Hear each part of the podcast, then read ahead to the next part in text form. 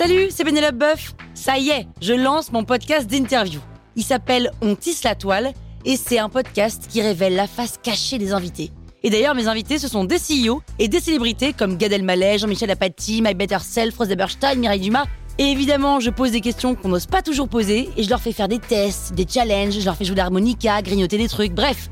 Rendez-vous sur On tisse la toile pour découvrir une interview tous les lundis. Ciao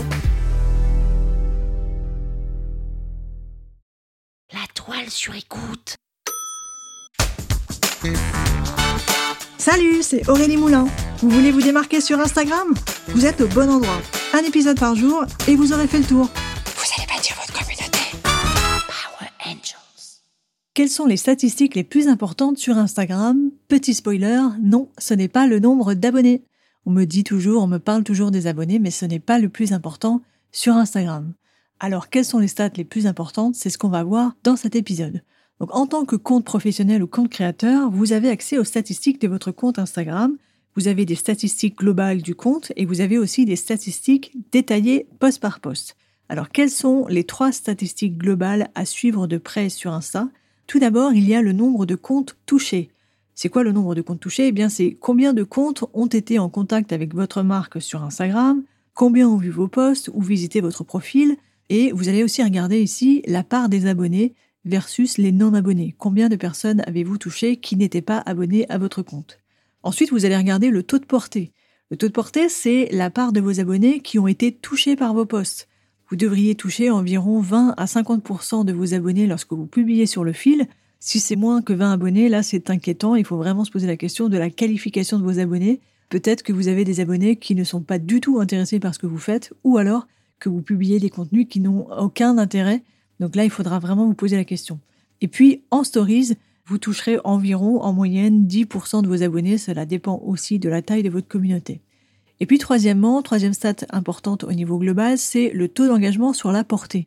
Alors, qu'est-ce que c'est que le taux d'engagement sur la portée? C'est le fait de savoir quel est le taux d'engagement rapporté aux personnes qui ont vu le post. Pour calculer le taux d'engagement classique, ce qu'on va faire, c'est qu'on va diviser le nombre d'interactions par le nombre d'abonnés. Mais ça, c'est pas vraiment intéressant parce que tous les abonnés ne voient pas nos posts. Donc, le vrai chiffre d'engagement, le vrai taux d'engagement que l'on va considérer, c'est le fait de diviser le nombre d'interactions par le nombre de comptes abonnés qui ont été touchés. Et là, vous saurez vraiment si votre stratégie de communication sur Instagram intéresse vraiment vos abonnés ou pas. Et puis, vous allez regarder aussi des statistiques au niveau de vos meilleurs contenus. Donc, qu'est-ce que je vous conseille de regarder? Eh bien, tout d'abord, le top des posts qui ont généré le plus d'interactions. Vous allez regarder aussi le top des reels qui ont fait le plus de vues. Et puis, vous allez regarder le top des stories qui ont obtenu la plus grande couverture, qui ont été vues par le plus grand nombre de comptes sur Instagram.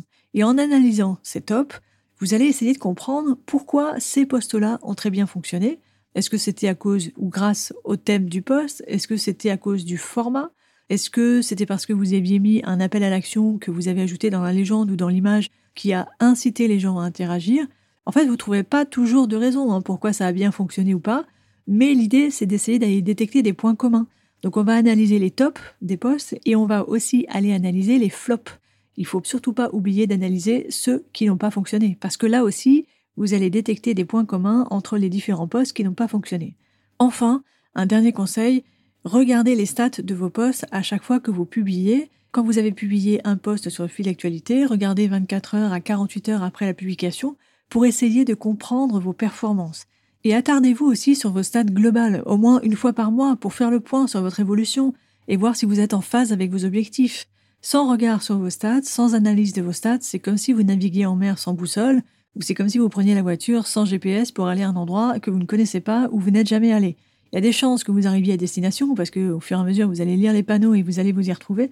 Vous risquez fort quand même de mettre plus de temps que vous en auriez mis si vous aviez eu un GPS. Donc vos statistiques sur Instagram, ça vous permet ça, ça vous permet de vous guider dans votre évolution au quotidien et de bien voir si vous remplissez vos objectifs et de comprendre qu'est-ce qui marche pour reproduire toujours et encore et améliorer ce qui fonctionne bien sur votre compte Instagram.